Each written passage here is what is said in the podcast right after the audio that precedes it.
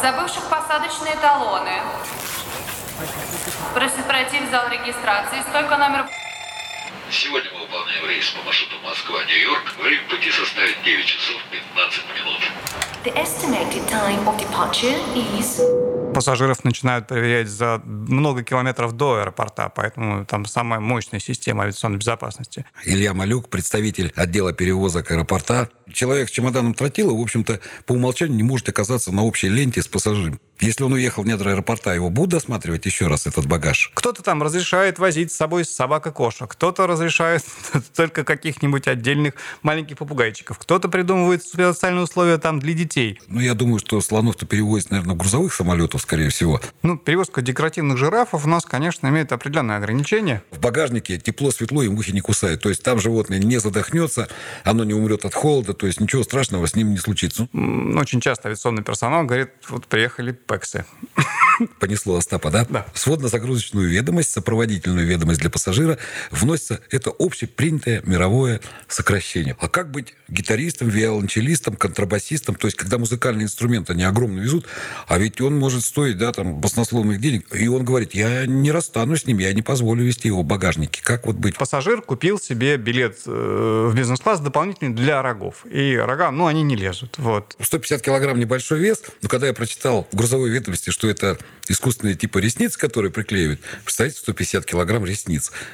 Зачем в Томске столько ресниц?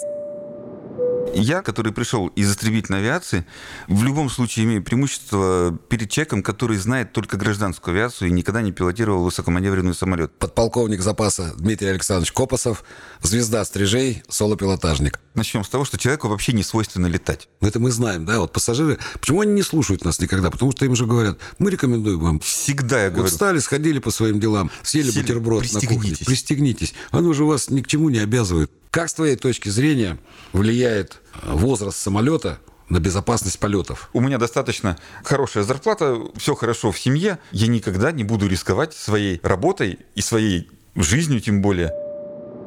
Ваш ведущий Алексей Кочемасов, летчик Леха.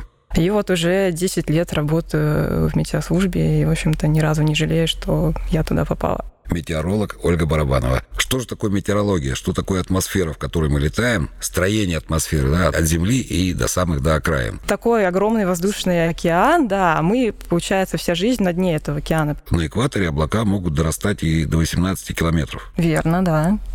Ну, как. Да, а вы, а вы не летали там разве, нет? Не, я-то летал. Наши радиослушатели не все летали. В очередном выпуске «Небанутые». Кстати, вы ходите по трекам, либо вы ходите рэндом. А, а, кстати, по какому ИТОПСу допущена ваша авиакомпания? И расскажи, что такое ИТОПС?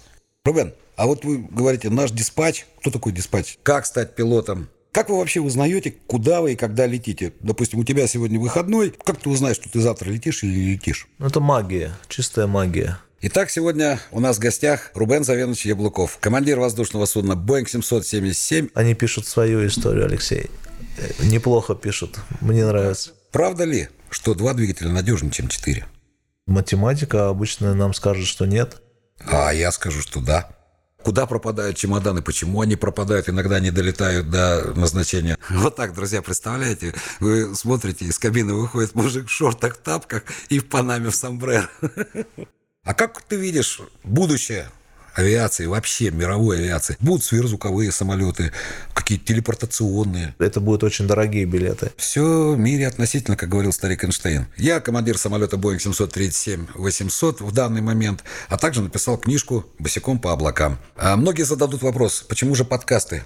Воткнул наушники в уши и слушай себе в электричке, в машине, на пробежке, в фитнес-зале, на любой тренировке в бассейне, в лесу, за грибами, на рыбалке, все, что хотите. Это удобно и это всегда доступно. До скорых встреч. Air Company apologizes for delaying of your departure. Пожалуйста, не забывайте свои вещи. Вы с Питера в Сочи. Потом это, Сочи сюда. Домой только завтра. Мы благодарим вас за полет и будем рады на встрече с вами.